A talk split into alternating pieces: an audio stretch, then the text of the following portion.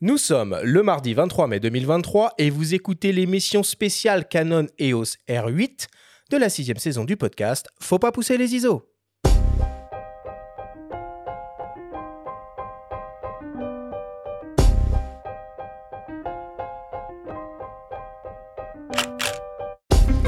Bienvenue sur Faut pas pousser les ISO, le podcast hebdo pour tous les passionnés de photos et de vidéos.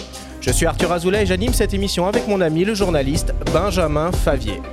Aujourd'hui, c'est émission spéciale et on va s'intéresser au tout nouvel hybride 24-36 mm Canon, l'EOS R8. Un boîtier compact, léger, abordable, taillé aussi bien pour la photo et la vidéo et qui se positionne comme le petit frère de l'incontournable EOS R6 Mark II avec nos invités Jackie Carré de Canon France et le photographe JC Pierry. Nous allons absolument tout vous dire sur ce nouveau boîtier qui est la porte d'entrée idéale, voire royale, dans le monde de l'hybride 24-36 mm.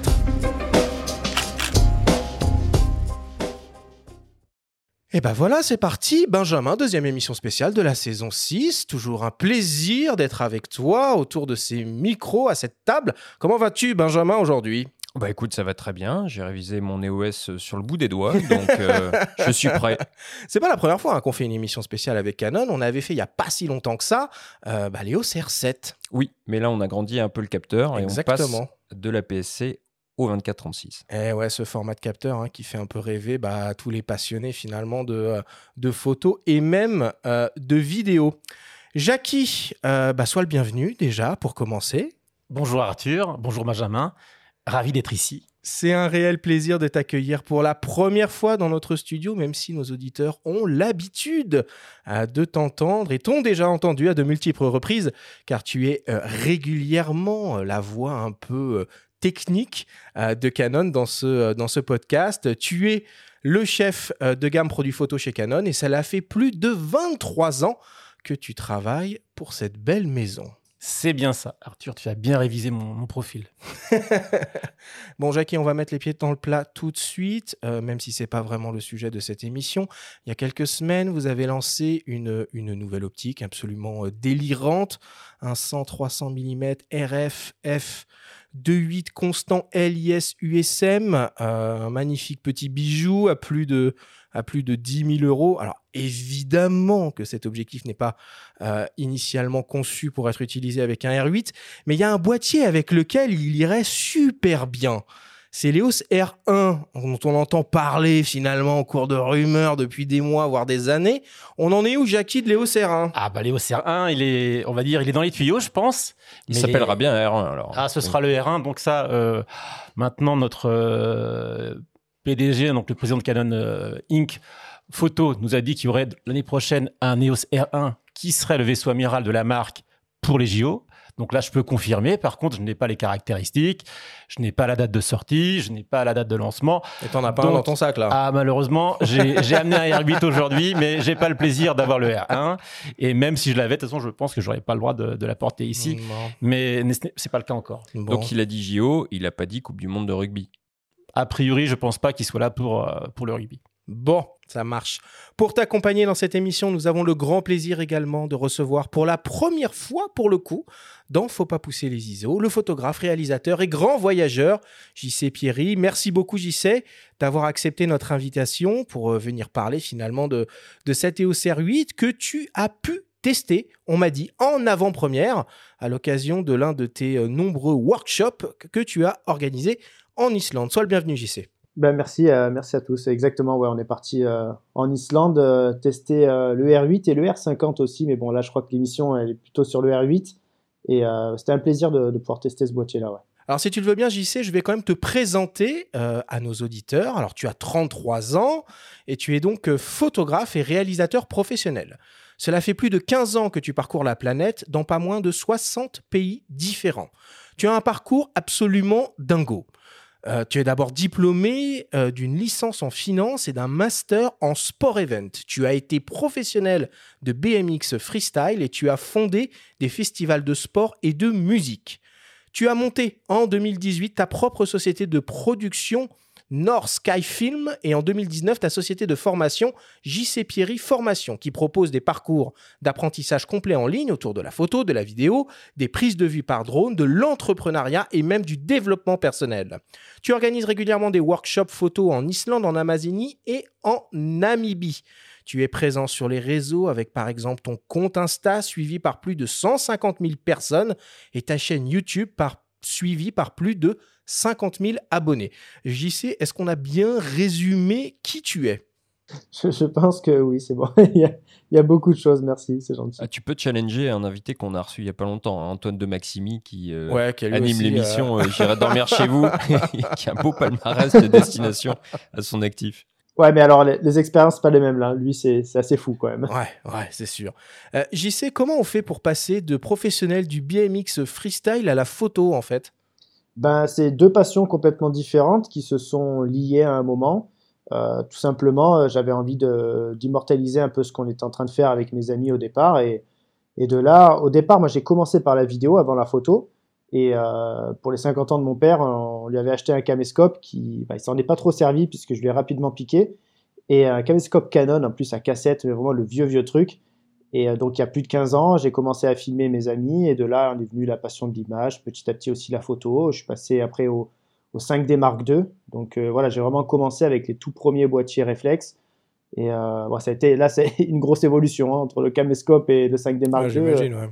Mais voilà, c'est parti de là. Quoi. Ah, le 5.2, c'est un produit iconique en plus. Hein. C'est vraiment le produit pour la photo et la vidéo. Ah bah, c'est lui qui a lancé la vidéo avec. le premier, ça a été le premier. Une révolution. Avec Vincent Laforêt à l'époque. Et puisqu'on parle de BMX et de photos, on vous invite à découvrir, si vous ne le connaissez pas, le travail de JB Lyotard aussi, euh, ambassadeur euh, Canon, hein, mm. je crois, euh, dont le livre Climax a été publié aux éditions Mons. Formidable bouquin, très graphique sur l'univers du BMX. Du VTT. Du VTT. Du VTT. Alors Jackie, euh, avant de commencer, j'aimerais qu'on en revienne deux secondes hein, sur un autre nouveau produit que vous avez annoncé euh, tout récemment. Euh, il s'agit du de la PowerShot V10, un tout nouveau concept de, caméra. Et pour nous en parler plus en détail, je vous propose qu'on écoute le témoignage de Sébastien Corlouer, le responsable du département marketing produit chez Canon France.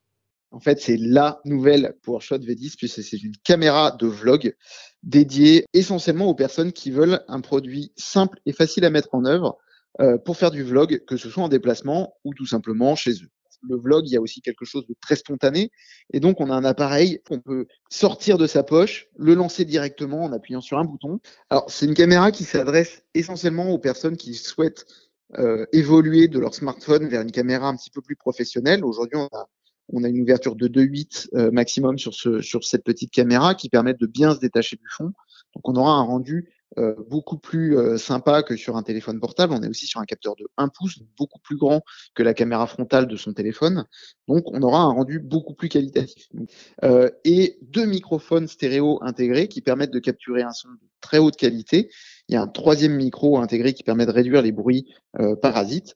Et du coup, donc on a un très bon son de qualité quand on s'exprime devant sa caméra, mais même derrière si on veut filmer quelque chose pour le montrer. Et, euh, et un champ assez large avec un zoom numérique si on a besoin de se rapprocher. Cette caméra, elle propose également des fonctionnalités de, de stream. Effectivement, euh, on peut la brancher en USB-C euh, directement sur son ordinateur portable et du coup, elle est reconnue comme une webcam. Et également, on a un port micro HDMI pour les plus expérimentés qui veulent l'utiliser, par exemple, avec un mélangeur. Et elle est connectable directement en live streaming depuis l'application Camera Connect, aujourd'hui sur les plateformes Facebook et YouTube. On a même des marqueurs d'aspect, si on tient par exemple en horizontal euh, pour faire un contenu sur YouTube et qu'on veut ensuite faire une petite story qu'on mettra en vertical, et eh ben on peut se cadrer avec le marqueur d'aspect bien en vertical au centre de l'écran. Et du coup, on a un, un, rush vidéo deux en main qui permet d'avoir sa story pour Instagram et également son contenu qu'on pourra partager ensuite sur YouTube. La PowerShot V10 sera disponible à partir du 15 juin prochain avec un prix d'entrée à 449 euros pour le premier kit et on a un kit un petit peu plus avancé qui sera à 479 euros avec une petite cage euh, développée en partenariat avec Small Rig qui permet d'ajouter des accessoires si on le souhaite, typiquement un petit panneau LED, un micro extérieur si on, en a besoin. Vous savez à quoi elle me fait penser cette, euh, nouvelle caméra? Elle me fait penser à deux anciens produits euh, chez Canon. Alors il y avait un compact, c'était le, le PowerShot N de mémoire et elle me fait penser aussi surtout peut-être aux Legria Mini. Ça existe encore les Legria Mini, Jackie? Non, c'est plus au catalogue. Mais effectivement, c'est un petit peu le, principe de ce type de caméra qui avait été lancé à l'époque. On était très précurseurs. Et là, on, reprend le, principe d'une caméra de vlog qu'on peut poser euh, ou qu'on peut utiliser à la main directement et on se filme et on peut euh, partager donc du contenu. Euh, typiquement, si on fait un contenu cuisine ou un contenu sportif, on peut le partager avec ce type de, caméra qui est très facile à, utiliser. Est-ce que ça arrive en complément de la gamme PowerShot G ou est-ce que ça la remplace? Parce que on aurait pu attendre un J7X marque 4. là, vraiment, c'est pour le vlog. C'est vraiment une caméra qui a sa cible à elle. Hein, qui est pour donc le vlog, pour la vidéo uniquement. Un PowerShot G, c'est vraiment un, compact haut de gamme, premium, qui fait de la photo, de la vidéo, qui fait bloc-notes pour un photographe professionnel, par exemple. Mais c'est pas le même registre. On est vraiment là sur une caméra pour le vlog, pour la création de contenu et du partage. Toi, sais qui est un, un professionnel des réseaux, tu utilises quoi comme, euh, comme matos pour faire euh, bah, tes stories ou quand tu souhaites t'adresser, on va dire, euh, simplement et rapidement à ta communauté? Alors déjà juste pour la petite anecdote, la Legria Mini, je l'ai toujours. Et tu l'utilises encore? plus maintenant parce que non, non plus du tout, mais c'est vrai qu'avant je l'utilisais. Alors je crois qu'elle filmait qu'en 1080 et au niveau c'était vraiment un grand angle, un peu fisheye, un peu déformé. Il y avait peut-être le moyen de cropper un peu, je crois, mais c'était vraiment génial, surtout le, côté micro, ça fonctionnait super bien. Donc là, de sortir vraiment euh, le tout nouveau en format 4K maintenant, enfin forcément avec une grosse évolution, j'ai vraiment hâte euh, de l'utiliser en tout cas. Et euh, alors moi, pour les stories, euh, principalement mon téléphone, parce qu'en fait, j'ai pas envie de, consacrer trop de temps, trop d'énergie dans les stories, sachant que c'est quelque chose qui est éphémère. Et, je trouve que le téléphone, ça fonctionne très bien pour moi, on va dire. Et après, je vais partager des photos déjà retouchées, peut-être en story, des choses comme ça. Mais là, cette caméra-là, par contre, elle pourra servir pour du vlog, pour des voyages. Et j'ai vraiment hâte de tester. Normalement, c'est dans les tuyaux. J'ai envoyé encore un message à, Sam tout à l'heure. ok, bon, on referme un peu cette, euh, petite parenthèse euh, sur, euh, sur la PowerShot V10 et on attaque notre émission dédiée au nouveau Canon EOS R8. Alors, pour commencer, on va donner la parole à JC. Donc, toi, tu as pu tester en avant-première ce, nouveau boîtier sur le terrain au cours d'un voyage en Islande, je le rappelle. Euh, finalement, toi qui connais très bien la marque et les produits Canon, à chaud, c'est quoi tes premières impressions sur ce nouveau boîtier? Bah, Je trouve déjà que c'est en fait un rapport qualité-prix qui est vraiment génial. Euh, il y a plein de gens qui hésitent souvent, des gens qui ont un petit niveau déjà en photo ou même en vidéo, qui veulent se lancer et euh, enfin ou qui se sont déjà lancés, qui savent pas trop vers quoi aller, qui n'ont pas forcément le budget d'aller vers AR5 ou des choses comme ça. Euh, je trouve que c'est vraiment un rapport qualité-prix qui est génial et surtout qu'on est sur un plein format. Et euh, en fait, je pense que déjà, c'est ça, en fait, la, grosse, euh, la grosse particularité de ce boîtier-là, c'est le plein format. après, en dessous, on va avoir le R7 aussi, que j'ai eu la, chance de tester avec Canon, sur un capteur APS-C. Et donc, on va dire, bah, le capteur APS-C, l'avantage, c'est peut-être pour l'animalier, par exemple, parce que ça, ça va nous permettre de se rapprocher plus facilement avec les optiques. Mais là, on va vraiment pleinement utiliser nos optiques. Donc, pour moi, déjà, au niveau rapport qualité-prix et ce que le boîtier est capable de faire, le fait d'avoir le plein format, c'est bah, le Graal déjà. Euh, ouais, et puis on peut dire que les deux sont complémentaires finalement avec des caractéristiques plutôt proches parce que le viseur a la même définition du R7 euh, au R8. On est à 2,36, tout à fait. 2,36 millions. Et un mot sur l'ergonomie, peut-être qui maintenant devient une signature sur les EOS euh, R plein format avec un écran tête dans toutes les directions aussi. Ça, c'est quelque chose sur le terrain qui est quand même vachement pratique, non? Ah oui, clairement, euh, clairement. Mais en plus, il, enfin, il rentre dans la poche, quoi. C'est euh, avec le petit objectif. Alors, je sais plus parce que moi, j'avais le, R50 aussi avec moi. Il y en a un, c'est un, c'est quoi? Il y a un 1850. Il y a, c'est quoi les objectifs qu'il y a avec C'est qui déjà? Il y a un 2450, donc en plein format RF. Et euh, si tu avais le R50, tu étais sur le RFS 1845. Voilà, c'est ça, ouais. Et, mais même l'optique, il est, tout petit et, et avec ça, c'est ultra polyvalent. J'ai pratiquement jamais changé. Euh, et, après, j'ai fait le test. Par exemple, j'ai mis dessus mon 70-200 RF de 8. Et euh, enfin, on a l'impression d'avoir un boîtier avec une optique pro. Enfin, on peut faire exactement la même chose. Et euh, en Islande, moi, j'ai fait un comparatif dans une vidéo où je fais la même photo, même avec le R50, le R8 et le R3. Et en fait, sur une photo, on va dire classique, où il n'y a pas besoin de, faire de la longue exposition, des choses comme ça. Après, sur si c'est pour que ça finisse sur un petit carré sur Instagram, il n'y a personne qui verra la différence, tu vois. Euh, et, c'est assez dingue, honnêtement, la, qualité. Ouais, finalement, 24 millions de pixels, c'est le, le bon équilibre. Euh, on va dire pour un, pour un passionné, pour un, un amateur averti, euh, que ce soit aussi bien en photo qu'en vidéo, tu penses? Ah, Clairement. Après, en plus sur le R3, par exemple, moi j'utilise euh, pratiquement que le R3 aujourd'hui. Il y a combien? Il y a autant de pixels en fait sur le R3. On est à 24 également, ouais. Voilà, donc, et là quand je vois les photos, je reviens d'un voyage en Inde, j'ai fait les photos, je vois le piqué qu'il y a, c'est dingue. Donc honnêtement, 24 millions de pixels, c'est déjà fabuleux. Après, si on veut faire du 4 par 3 dans la rue, c'est peut-être pas le boîtier à avoir, peut-être un R5, mais qui fait ça, tu vois? Enfin, aujourd'hui, il n'y a pas beaucoup de gens qui vont faire des agrandissements euh, aussi importants. Donc euh, non, c'est largement, largement suffisant. Jackie, euh, Léo R8, finalement, c'est une assez belle porte d'entrée dans le monde de l'hybride, d'une manière générale, chez vous, Canon, et puis peut-être même dans le monde du, du 24-36 mm. À qui s'adresse cet EOS R8 alors le R8, c'est vraiment passer au plein format. C'est vraiment euh, un boîtier qu'on adresse euh, pour les gens qui veulent passer donc euh, à l'hybride et à l'hybride plein format.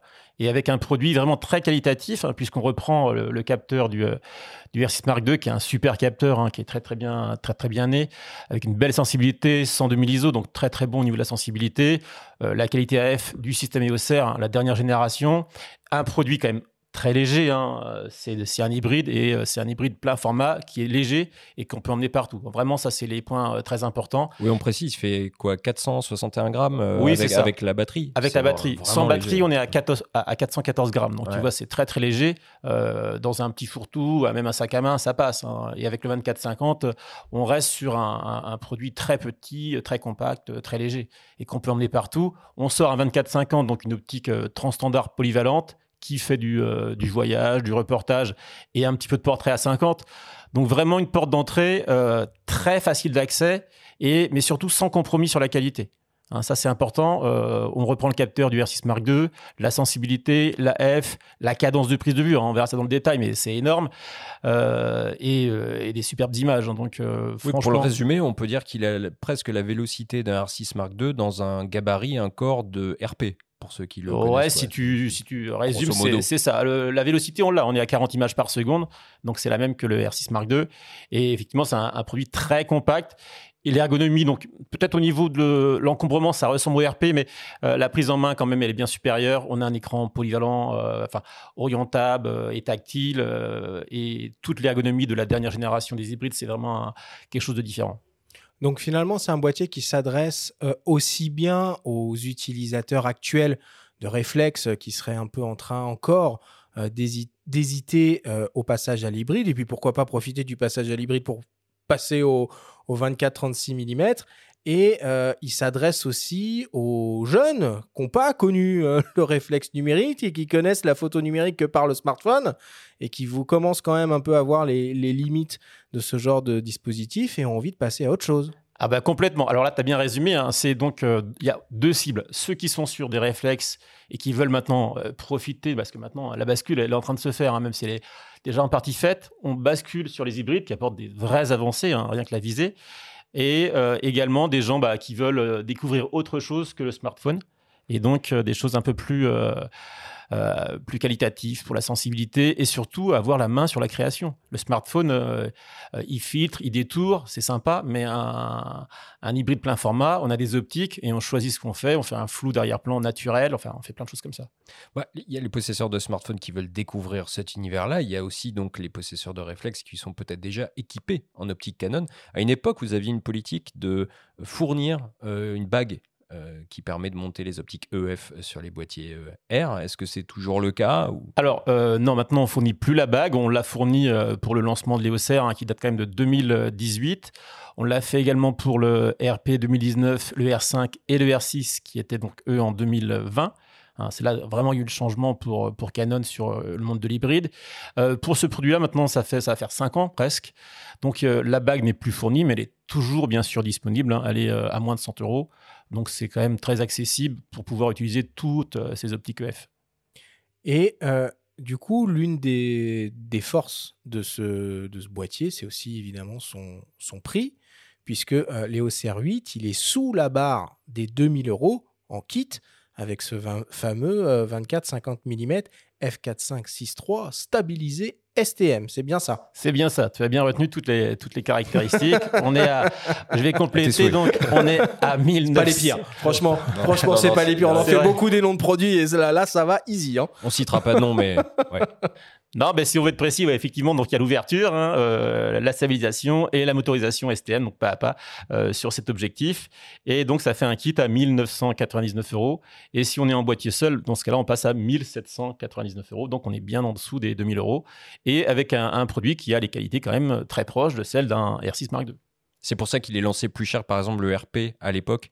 Le RP était lui lancé, je crois, à 1500 euros. Oui, c'est ça. Et Ouais, ça explique parce que c'est clair qu'il n'est pas du tout euh, aussi véloce et il n'a pas le même AF, etc. Ah c'est incomparable. Ça n'a rien à voir. Cette, différence de prix. Euh, le RP, donc on était sur un capteur à 26 millions de pixels, mais mm. les cadences de prise de vue, on était 5 euh, images, ouais, 5 images par mm. seconde, et puis après on passait tout de suite en, on n'avait pas de suivi AF, ça n'avait vraiment rien à voir. Hein. C'était vraiment le début de l'hybride plein format chez Canon, et on avait encore quelques limitations au niveau de la mise au point, de la cadence, des choses comme ça. On peut dire peut-être un mot d'ailleurs sur le RP qui est toujours dispo. Hein. Oui, il est toujours dispo. Et là, on, l'a baissé et il est aux alentours de, de 1000 euros. Je crois qu'il est à 1099 si j'ai bien retenu, hein, si j'ai bien appris ma fiche aussi. Euh, et donc, c'est très accessible. C'est bien aussi hein, pour débuter, vraiment avoir ah un, un, 24 à ce prix-là, oui, c'est intéressant. vous commencez vraiment à avoir une gamme hyper, euh, hyper développée parce que en dessous ce R8, euh, on va retrouver aussi donc l'EOS R50. Alors lui, il est en, en APS-C, le R10, le R7 qui est à peu près au, au, au, même niveau, le RP dont on vient de parler, et puis juste au-dessus, on a le R6 Mark II. C'est ça. Donc maintenant, on a vraiment une montée en gamme le R va sortir du catalogue. Ah, et le R, c'est terminé. Le R, c'est fini. Donc, lui, il est sorti en, 2018. Là, il sort du catalogue. Il y a encore peut-être quelques ans en magasin, mais, mais c'est la fin. Maintenant, si on a la montée en gamme, on va dire on fait R50, R10, R7, R8. Alors là, c'est un choix, on va dire, euh, c'est un choix de photographie. Soit on veut du plein format, euh, pour le, dans ce cas-là, on passe sur le R8, soit on fait de l'animalier du sport et ce sera le R7. Ensuite, R6 Mark II, donc les 24 millions de pixels, R5, un produit à 45 qui est quand même un produit toujours référence chez nous. Donc, et après, on passe sur le, R3, donc qui est un hybride monobloc professionnel euh, pour, euh, pour le sport. Ok. Alors moi j'aimerais qu'on revienne euh, deux secondes sur cette histoire de rétrocompatibilité optique, hein, parce que moi je me mets à la place des utilisateurs de, de réflexes Canon qui ont deux, trois, voire plus euh, d'objectifs, c'est vrai que ça fait quand même flipper ce passage à l'hybride et ce changement de monture. Jackie, est-ce que tu peux essayer de nous expliquer clairement pour qu'on comprenne bien pourquoi on peut utiliser des optiques réflexes en monture EF sur des hybrides Canon en monture RF alors, euh, c'est très, très, très simple. Hein. C'est juste une histoire de tirage mécanique. C'est la distance qui entre donc, la baïonnette et le capteur. Sur un, réflexe, avec le miroir, on était à 44 mm. Sur un hybride, il n'y a plus de miroir. Dans ce cas-là, on passe à 20 mm. Donc la bague, elle sert juste à rattraper le tirage. Hein. Et donc, du coup, on peut mettre toutes les optiques EF qu'on avait par le passé en mettant cette bague et on rattrape le tirage pour avoir la mise au point sur le plan, euh, le plan capteur. C'est une bague d'adaptation active, c'est-à-dire qu'avec ces optiques réflexes, on va pouvoir conserver l'autofocus, la stabilisation, la présélection automatique du diaphragme, enfin tout ce qu'on avait dans les optiques à la base. quoi. Elle est totalement transparente. C'est juste euh, un rattrapage de tirage. Il y a les connexions qui traversent euh, la, bague et euh, on garde tous les automatismes. Si on a une belle optique, l'optique restera belle toute sa vie. Hein. entre guillemets le caillou, s'il est beau, s'il fait un super bokeh, bah, vous allez le garder sur, du, sur du R8. Hein. Oui, puis pour être complet sur ce sujet-là, euh, si on se posait des questions à l'époque des réflexes de la montée d'une optique EFS sur euh, un boîtier euh, plein format qui n'était pas possible, aujourd'hui, la question ne se pose plus, puisqu'on peut monter les optiques RFS ou RF sur n'importe quel boîtier R, qu'il soit APS-C ou 2436. Ouais, c'est bien ça. Donc là, en plus, maintenant, on a une baïonnette, enfin, une monture RF qui est intelligente, donc elle va reconnaître le RFS et automatiquement on va recadrer, on va cropper sur l'image pour adapter donc euh, la taille du capteur à la taille 1,6 fois. Voilà, donc c'est très très pratique et ça c'est également valable pour les EFS. Si vous montez un EFS 1855 euh, typiquement sur un R8, on va le reconnaître et on va recadrer dans l'image pour adapter, pour qu'il n'y ait pas de vignettage et pour que le, cercle image soit bien couvert par le capteur. Ok. Bon, ça, tout ça, c'est évidemment la théorie. Moi, je vais demander un peu euh, un retour pratique. JC, toi, tu, utilises, tu as utilisé, tu continues à utiliser toujours de, gros téléobjectifs euh, Canon euh, en monture EF, évidemment, pour l'une de tes spécialités qui est la photo animalière. Tu les as donc testés, j'imagine, avec des hybrides et cette fameuse bague. Ça marche? Non, ça marche pas du tout. Euh. Merci de enfin établir la vérité, euh, JC, parce que tu sors. non, non, ça, franchement, ça fonctionne super bien. Alors moi, de, mon côté, maintenant, j'ai pratiquement tous les objectifs en, RF, mais il y en a un, et je crois qu'il n'existe pas encore en RF, c'est le 14 mm de 8, si je me trompe pas. non, on n'a pas ça encore. Euh. Et, et, donc celui-là, moi personnellement, je l'adore puisque pour le sport extrême, il est génial ou pour l'architecture, il n'y a aucune déformation, donc c'est parfait. Et donc ça, c'est un, 14 mm EF 2.8 que j'ai toujours et que j'utilise avec la bague. Donc euh, ça, pareil, même pour de la photo, de l'astrophotographie, j'utilise souvent. Euh, après, maintenant, j'ai le 400 mm RF, donc euh, je vais utiliser ça. Mais j'avais à la base, j'avais j'avais testé quand même mon saut. T'es bien équipé, hein C'est pas trop mal, on va dire que on va pas se plaindre. Non, non, c'est énorme, ça c'est le graal absolu pour la photo animalière. Et mais j'avais testé mon ancien 70-200 EF avec la bague et ça fonctionne à merveille aussi. Hein. Donc euh, voilà, le gros avantage de, changer les optiques, c'est aussi la taille sur certains, dont le 70-200, qui est là beaucoup plus léger, beaucoup plus petit. Dans le sac, euh, vu le nombre d'optiques qu'on peut avoir des fois dans un sac, euh, ben, voilà, on gagne un peu de place. Et non, non, franchement, ça fonctionne vraiment à merveille, sans problème. Et une question, on parle de compatibilité. Est-ce que la double stab peut fonctionner avec une optique EF et la stabilisation IS sur un boîtier R? Alors non, là il y a quand même donc on garde tous les avantages de l'optique EF, on ne perd pas ses qualités. Par contre, on ne profite pas des avancées du système euh, R. Oui, il y a quand même des raisons qui peuvent pousser à franchir le pas vers les nouvelles Typiquement, si vous avez un 2405 f4 en EF, vous allez rester donc sur la stable du 2405. Hein, donc euh, de mémoire, je crois qu'on est à 4 ou 5 diaph. Par contre, en RF, vous allez pouvoir cumuler la stable de RF 2405 à celle de l'IBIS du boîtier et monter jusqu'à 8 diaph. Donc ça, fait quand même une vraie différence et il y a euh, une vraie marche entre les deux. Et on profite également sur les télés comme celui de de, JC, on a une double alimentation et donc la vélocité du moteur AF, elle est beaucoup plus importante sur un RF 400 dernière génération que sur le, sur le F. Mais par contre, la qualité, elle, est toujours là, elle reste la même. Hein, donc. Euh. Il y en a plein, hein, finalement, des avantages quand même à, basculer progressivement, ah, bien sûr, on va dire, hein, sur la monture RF.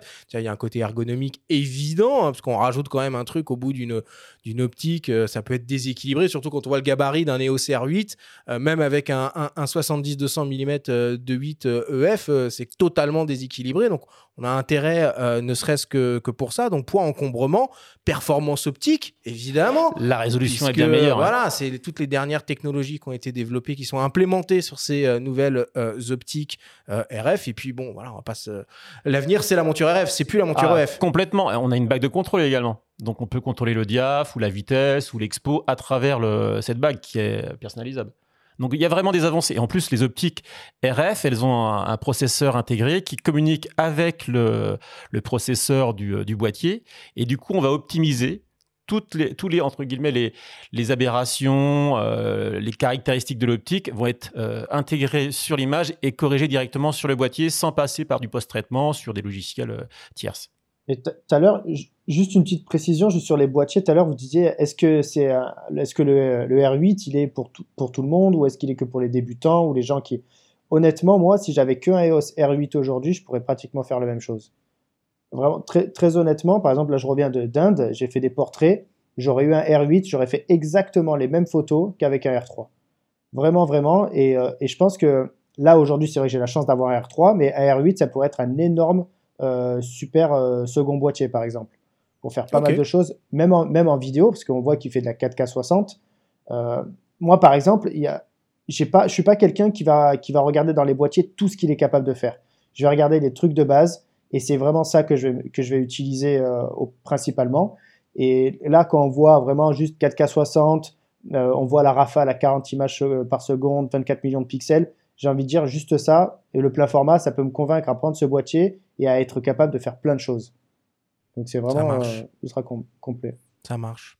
Alors, avant de passer à la suite, euh, on vous propose d'écouter un témoignage d'une autre photographe euh, ambassadrice euh, Canon. Il s'agit d'Aline Deschamps, qui elle aussi, comme toi JC, a testé le nouveau EOS R8. Alors c'était pas en Islande pour le coup, mais à l'occasion d'un reportage au Liban à Beyrouth. On l'écoute. Canon m'a prêté l'OS R8 un petit peu en avant-première et à ce moment-là, j'étais au Liban. Et donc moi, je travaille normalement en en photo-reportage, mais j'ai voulu passer un week-end à Tripoli, qui est une ville au nord du pays. Et donc j'étais, sur la corniche où je me suis donné un petit peu comme but de vraiment capturer la vie sur cette corniche de Tripoli. Moi, je suis plutôt habituée au R5 et avant ça au 5D Mark IV. Et c'est vrai que c'est une différence de poids énorme. Déjà, tout d'abord parce que moi, généralement, je mets mon appareil dans mon sac à main. Du coup, c'est vrai qu'à la fin de la journée, ça commence à peser, ça me fait généralement mal à l'épaule. Et là, en fait, avec le R8, c'est une vraie révolution parce qu'il est tellement léger que, en fait, c'est un, poids plus, on le sent pas. sachant que c'est une caméra d'une grande qualité Déjà, c'est un full frame. Et ensuite, l'objectif, qui est aussi l'objectif qui vient dans le kit du R8, c'est un objectif qui est très polyvalent. et donc, ça te permet de faire aussi bien du reportage que des choses un petit peu plus artistiques parce que tu rentres plus dans le, dans le macro, de zoomer, ça te permet aussi d'avoir quand même un grand angle s'il y a besoin de faire un peu plus de, street photo comme là ce que j'essaie de faire. Et donc c'était une vraie belle surprise pour les capacités de, de cet appareil. Euh, comme je fais beaucoup de portraits, en fait, moi, ce que j'aime, en fait, c'est un peu cet effet de flou euh, qu'on a dans les portraits pour vraiment faire sortir les sujets euh, par rapport au fond. c'est ce qu'on appelle un petit peu le bouquet. Et en fait, avec un capteur 24-36, ça nous permet ce genre de, rendu, de valoriser un petit peu la, personne et, vraiment de capter bah, voilà, ces moindres détails sur le visage.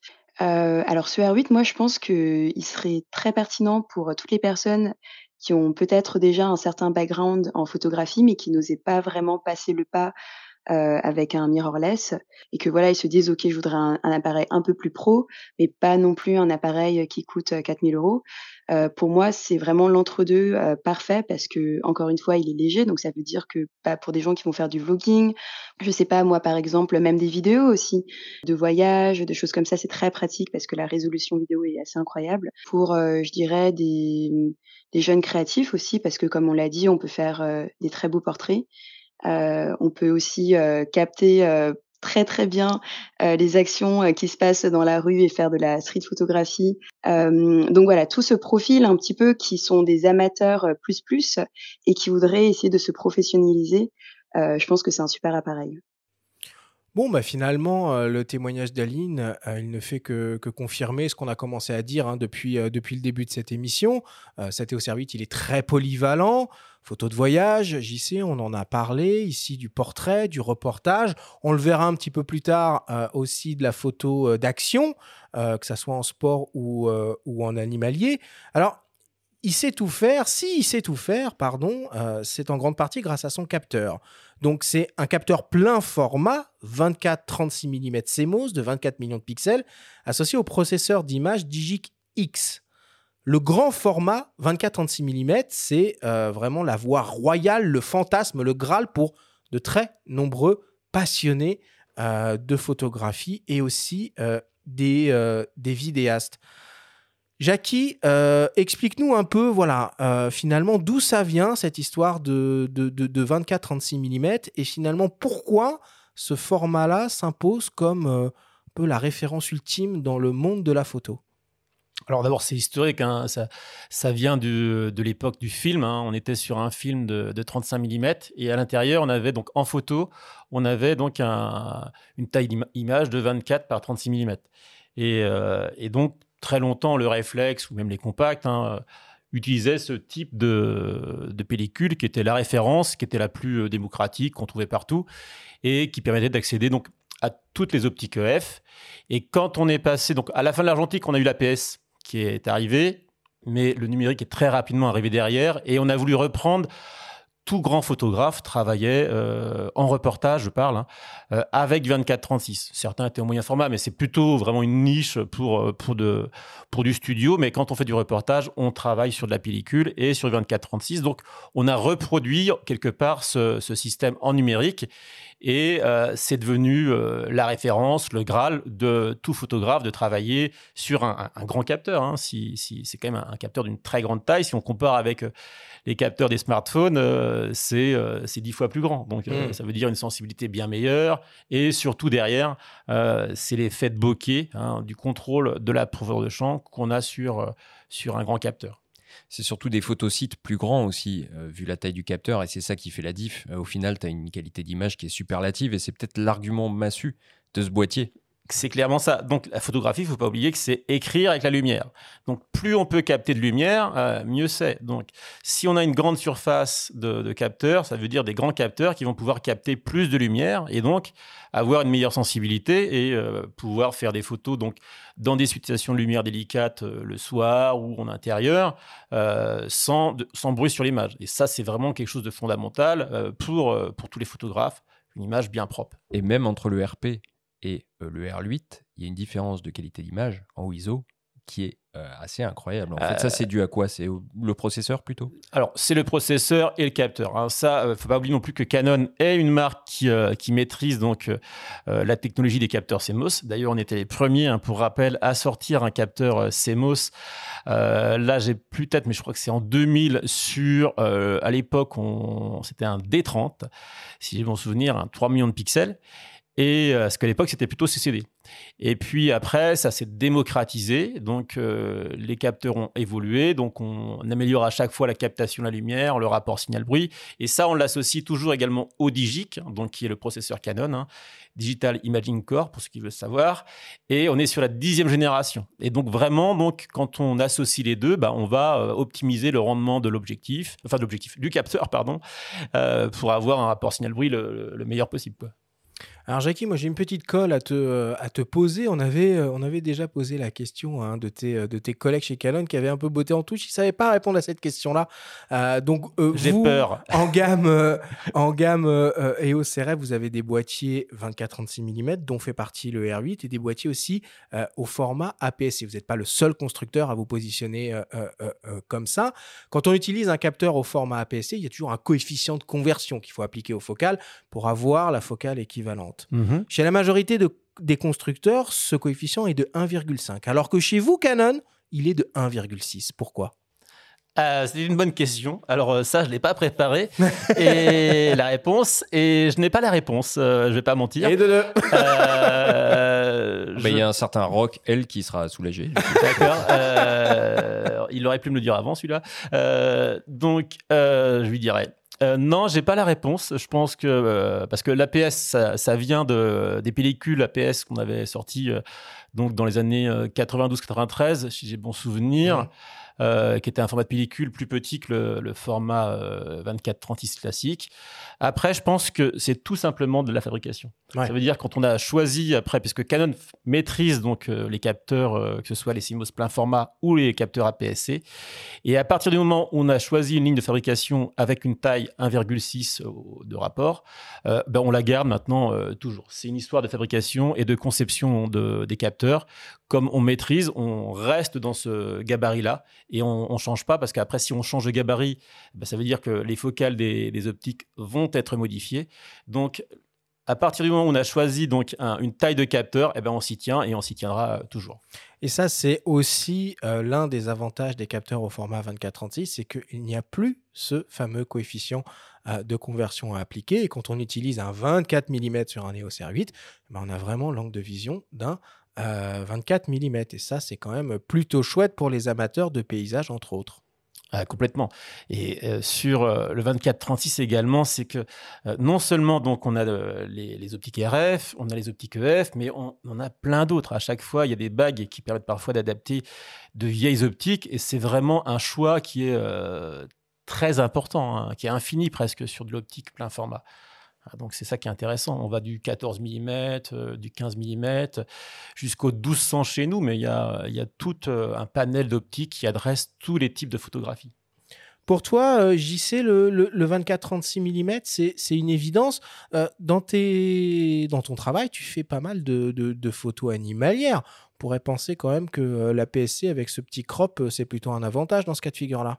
Avec le matos que j'ai, c'est vrai que la PSC n'est pas forcément un, besoin. Enfin, le, quand tu as R3 plus un. Moi, j'ai aussi une R5C qui est plus pour la vidéo, mais qui en photo fonctionne aussi bien. Euh, quand tu as 45 millions de pixels avec un 402.8, euh, tu peux aller cropper un petit peu. Quoi. dans l'image, ça pose pas trop de problèmes. Donc euh, voilà, c'est vrai que moi, de mon côté, d'avoir un APS-C, c'est pas un vrai besoin. Et je mets aussi, j'ai un doubleur x2 que je peux mettre sur le, le 400. Et donc là, j'aurai un 800 en 5.6.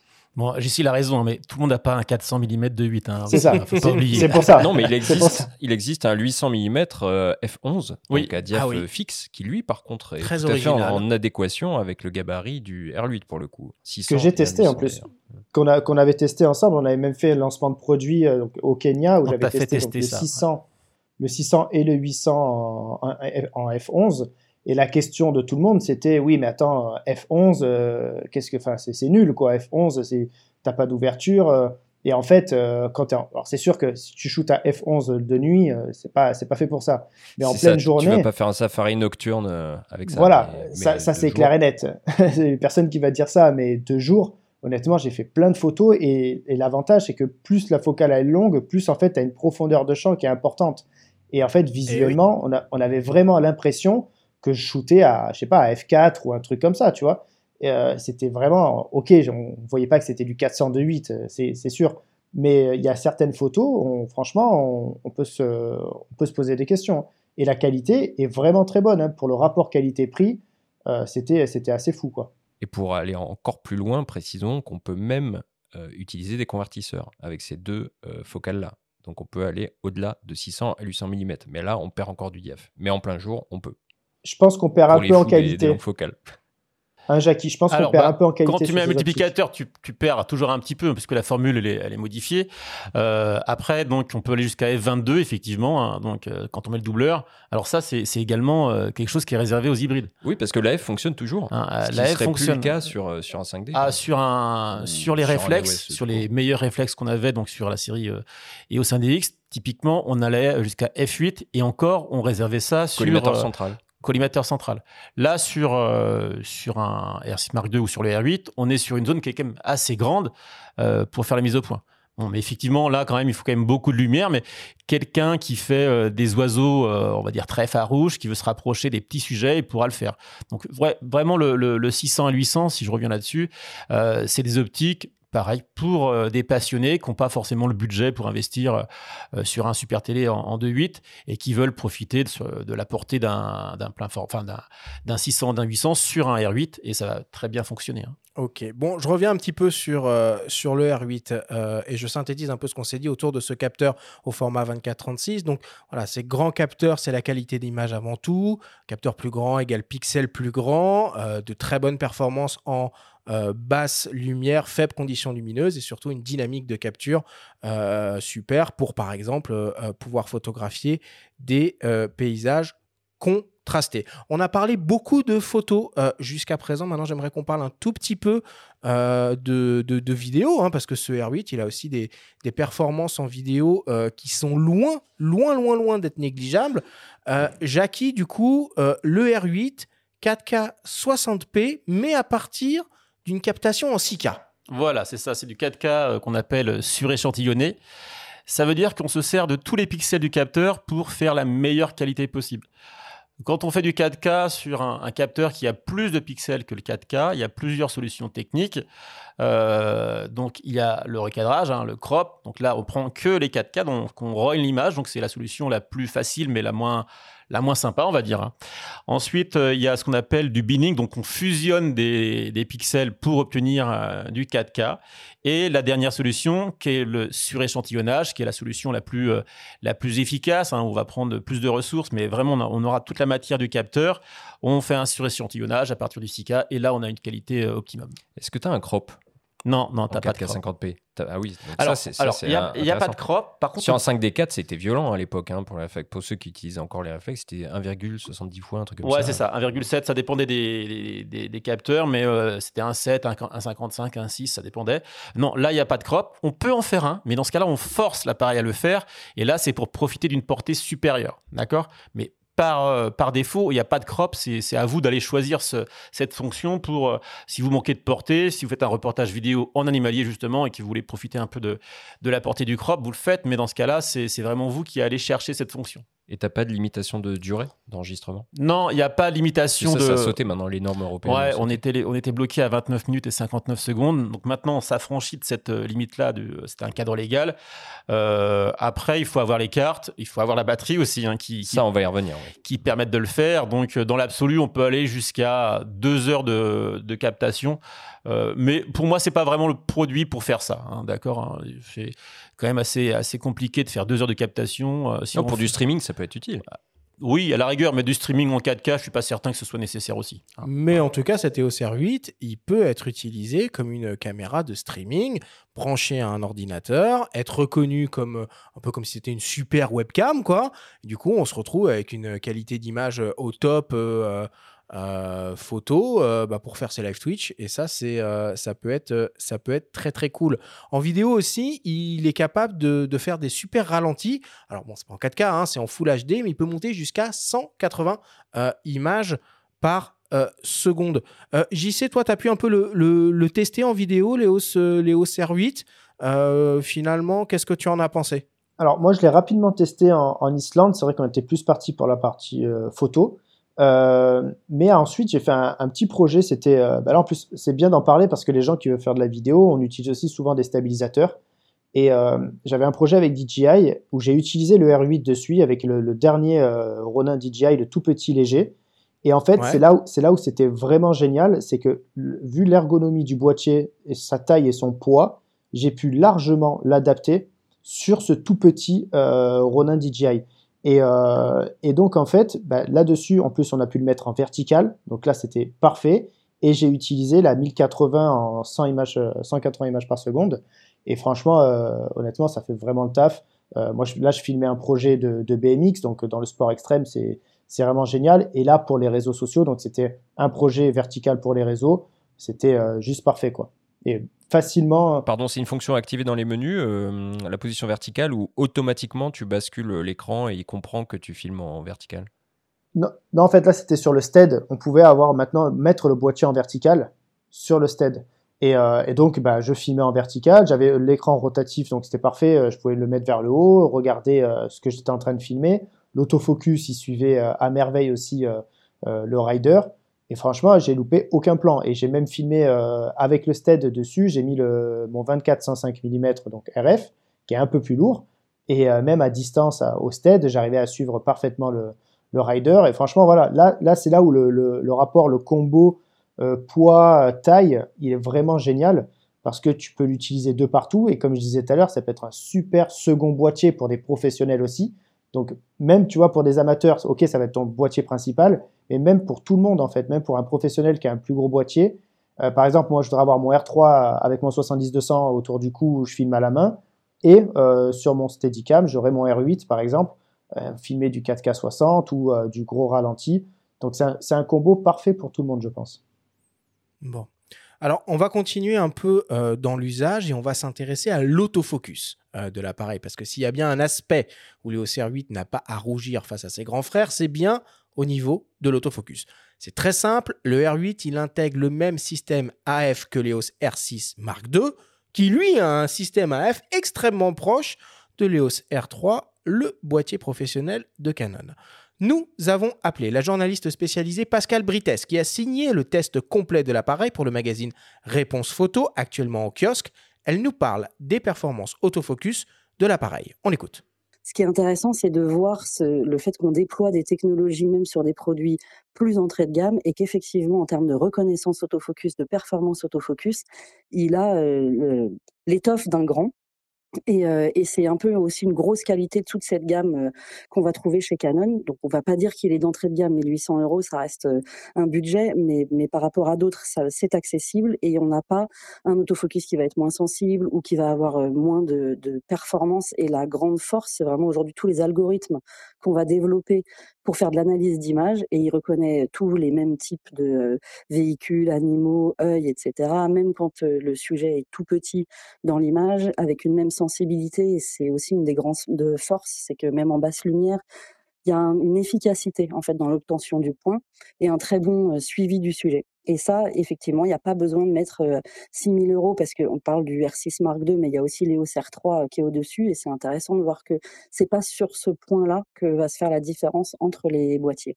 En fait, ce qui, est, ce qui va faire une différence de gamme par rapport à un R6, un R3 aussi, c'est dans l'ergonomie et c'est un boîtier qui n'a pas de joystick à l'arrière. Ça, c'est un truc hyper utile pour déplacer le collimateur autofocus, trouver rapidement son point. Mais ce qui est intéressant, c'est qu'il a donc l'écran tactile qui peut se transformer en joystick tactile quand on a l'œil au viseur. Et moi, je me suis rendu compte que je m'en étais servi énormément et que je le trouvais même parfois plus agréable que le joystick parce que tu peux laisser ton boîtier en mode reconnaissance automatique de sujet et avec ton pouce, tu viens prendre la main sur les automatismes pour dire où tu veux faire le point en le déplaçant et en venant accrocher un autre sujet et en le suivant. Et donc, en fait, en termes d'ergonomie, je lui ai même trouvé au final des avantages sur ce qui me semblait être un défaut à la, à la base. Alors voilà, les limites, elles vont se faire sur d'autres points et c'est pas dans la qualité de l'autofocus et donc dans l'obtention du point, ça va être plus dans l'endurance euh, du boîtier où euh, là on va avoir une rafale qui va tenir sur un petit peu moins de vue. On a aussi euh, une batterie qui tient moins, donc quand on fait beaucoup de photos en rafale, beaucoup etc. Bon, bah, en fait on n'a plus de batterie dans le boîtier, on peut plus faire d'images et ça c'est ce qui va faire les, les, grosses différences de gamme. Mais en termes de rapidité d'obtention du point, d'efficacité du point et de donc de capacité à produire des images nettes, oui, en fait, on est capable. Mais on sait tous, quand on fait de la photo de sport, que c'est pas juste la capacité à obtenir images nettes, c'est la capacité à tenir tout le match, toute la manifestation sportive, etc. Et là, ça va être un petit peu ses limites à ce boîtier-là. C'est pas, c'est pour ça que c'est pas un boîtier qui peut contenter des pros du sport. Mais ce qui est intéressant, c'est qu'un amateur un peu exigeant, qui aime bien s'intéresser à plein de disciplines, il sera pas frustré avec cet appareil-là. Bon, évidemment, on remercie Pascal pour euh, cette analyse extrêmement, euh, extrêmement fine. Euh, Jackie, dans le système autofocus du R8, il y a de l'intelligence artificielle. vous avez mis un genre de chat GPT dans le boîtier ou comment ça se passe du coup l'IA dans les OS R8 ou dans les EOS d'une manière générale? Alors non, c'est pas du chat GPT chez nous encore. nous, c'est ce qu'on appelle de l'IA à partir du deep learning. Donc ça veut dire qu'on a mis notre appareil en situation sur des sujets. Euh, quand on a développé le, boîtier, donc on lui a mis par exemple des, visages et il va apprendre à les reconnaître à travers toute une série d'algorithmes, euh, de, formes géométriques et de, schémas qu'il va reproduire. Et quand il va les retrouver dans la réalité, il va les reproduire. Il va dire ah ça je suis sur un visage et je vais le suivre sur sur toute la, surface de l'image par exemple. Mais il va pas apprendre euh, parce qu'il y a différentes IA on va dire il apprend pas quand vous travaillez avec lui. Hein. Il va pas progresser en même temps que vous. Vous, vous progressez dans la technique euh, photographique ou vidéo, mais l'appareil, lui, ne progresse plus. Il peut progresser, mais par contre, ce sera à travers une mise à jour de firmware où typiquement on l'a fait sur le R5. Quand on a lancé le R5 et le, et le R6, donc on a fait, donc là c'était les premiers produits qui intégraient de l'IA et donc du deep learning. On avait donc la reconnaissance faciale très efficace. Mais 2020, c'est aussi l'année du, du, Covid. Et dans le deep learning, on avait mis des visages, euh, on va dire classiques, mais pas des visages. Il n'y avait pas les masques. Il n'y avait pas les masques. Mm. Donc, euh, quand on a sorti le, R3, donc lui, on lui a mis des masques euh, pour qu'il puisse, comment dire, les reconnaître également, et donc apprendre une nouvelle, une nouvelle forme de visage avec un, un, masque. Et ça, après, donc on a fait, on l'a déployé sur le R5 et le R6 à travers une mise à jour firmware, mais ça, c'est directement intégré sur le, sur le R8. Et tout ça, c'est valable en photo comme en vidéo Oui. Hein, ces détections de que ce soit des visages ou des véhicules d'ailleurs. Alors euh, sur, le, sur le R8, on, profite des dernières avancées. Hein, donc euh, on détecte les visages euh, et quand il n'y a pas de visage, donc l'appareil va basculer sur la tête. S'il n'y a pas la tête, il bascule sur le corps et ainsi de suite. À chaque fois, il essaye d'être le plus pertinent possible. donc à la fin, donc c'est en premier c'est l'œil si, l'œil est, sélectionné, ensuite le visage, ensuite la tête, ensuite le corps. Ça typiquement par exemple quand on fait du, sport et de la gym, l'appareil il va pouvoir basculer de l'œil du gymnaste après à sa tête, après à son corps en fonction de son mouvement et à chaque fois il va pouvoir faire suivre la mise au point. Donc c'est très important. Ah ben là en termes de suivi de mise au point, euh, Pascal dit aussi quelque chose de très euh, pertinent par rapport à l'absence du joystick qu'on peut euh, effectivement compenser en utilisant la dalle tactile, mais on aurait pu aussi imaginer la détection de l'œil, qui est si efficace sur le R3. D'ailleurs, je pose aussi la question en même temps à JC. Alors, euh, c'est, ouais, alors c'est, mais il faut bien avoir une différence quand même entre euh, un R8 et un R3. Hein. Si on met toute la technologie du R3, on va plus acheter de, de, de R8. Hein. Euh, donc, et euh, la technologie, je dis pas qu'un jour on l'aura pas sur du grand public, mais le pilotage AF par l'œil, c'est vraiment quelque chose qui est pour l'instant réservé au R3, qui est très efficace. Après également, il faut faire attention, hein, c'est une visée. Donc c'est efficace et c'est ludique. C'est ludique, efficace, très intuitif, ergonomique. Enfin, c'est vraiment le prolongement hein, cette fois-ci de son, son œil. Euh, mais euh, la visée est beaucoup plus grande. Donc là, on a un produit plus compact. Si on met un, grand viseur de R3, euh, ça va faire un produit un peu bizarre.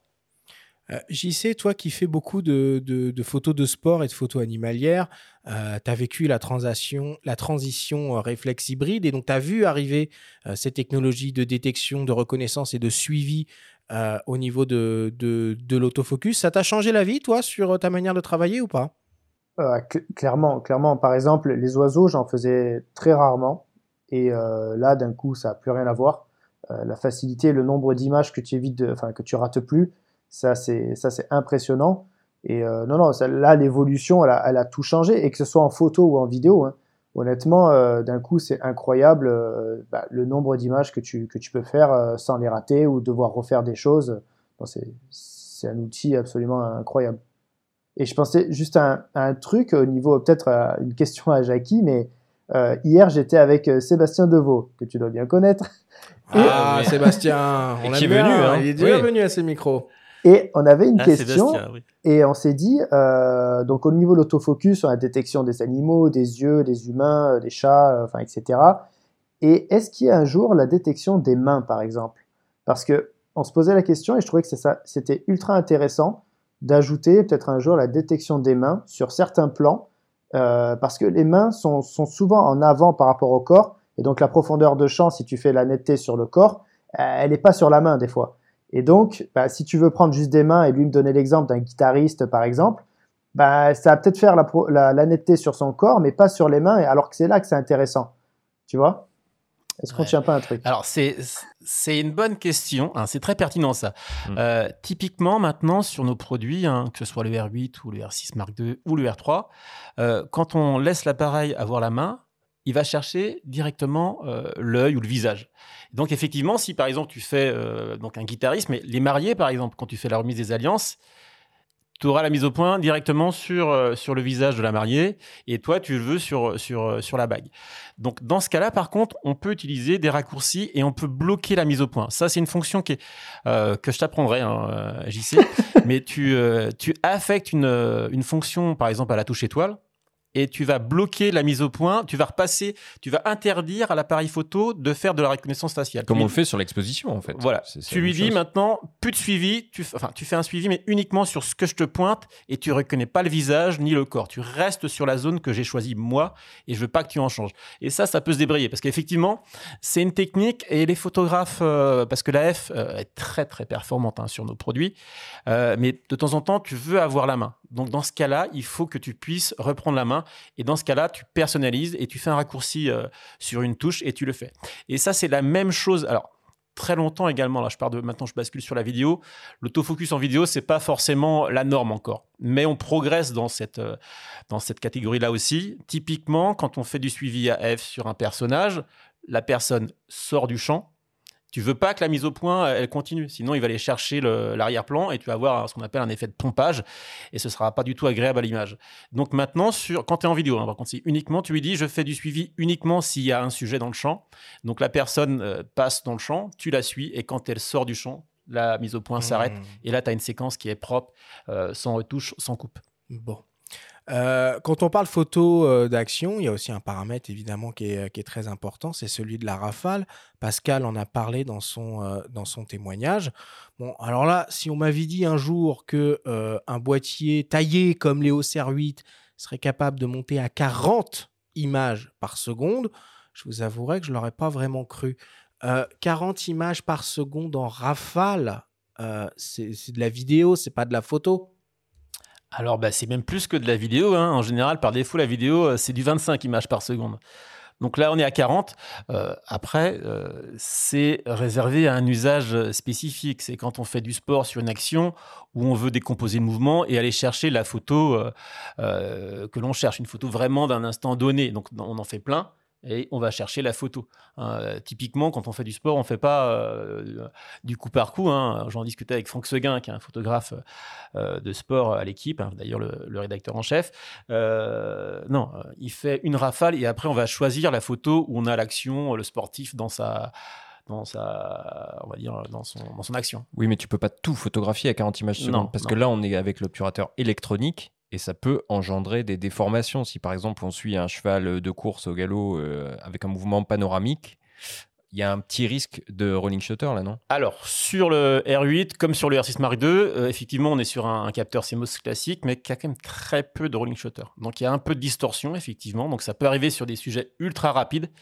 Euh, sur du cheval, par exemple, ça se verra pas pour moi. Euh, mais par contre, sur euh, des, des, choses très rapides. Donc, un Alors, je vais plus loin si c'est du polo en cheval. Et oui, alors là, ça peut le faire. Le entre le cheval et le golf. Hein. voilà. Donc, même la si canne, elle peut apparaître un peu déformée. Elle peut déformer. Donc, dans ce cas-là, ou sur des hélices d'un d'un ventilateur, d'un hélicoptère, des choses comme ça. Là, on a une, déformation qui peut apparaître, mais ça, reste limité et le capteur du R6 Mark II est quand même très bien né à ce niveau-là. Seul le R3 qui lui est rétro-éclairé et empilé s'affranchit de ce défaut-là.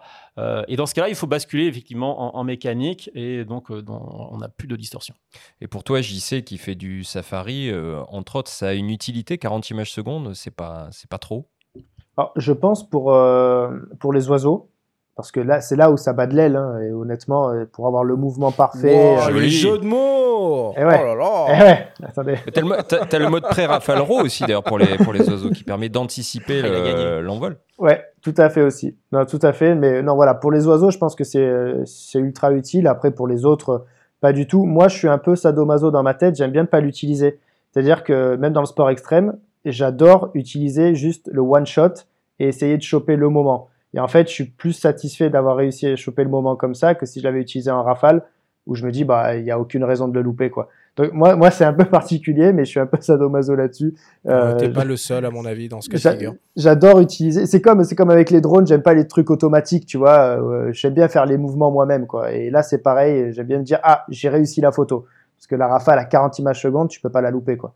C'est impossible. Mais, mais non, en tout cas, ça fonctionne super bien. Jackie, maintenant, on va aborder les sujets qui fâchent, parce que s'il y a bien une chose qui manque à cette EOS R8, bah, c'est la stabilisation capteur. Pourquoi n'est-elle pas présente sur cet appareil? Alors bah, là, il faut faire quand même. Euh, on est sur un produit qui a moins de 2000 euros, hein, donc euh, et on veut quand on, on a voulu contraindre le, prix, donc il a fallu faire euh, des choix technologiques et on a décidé de, de retirer euh, l'ibis qu'il y avait sur le, sur le R6 Mark II. Hein, L'ibis, c'est un, berceau qui va euh, supporter le, capteur. Et donc, euh, on a voulu réduire les coûts et on, s'est affranchi de, de.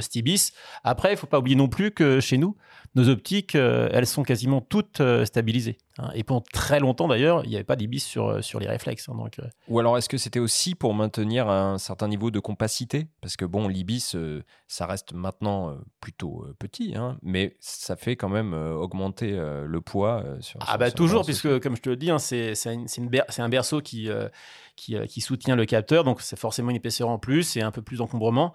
Et donc ça, plus le, le coût, et plus le fait qu'on a quand même des optiques RFS qui sont enfin RF, qui sont majoritairement toutes euh, stabilisées, euh, bah, on, a décidé de, le retirer.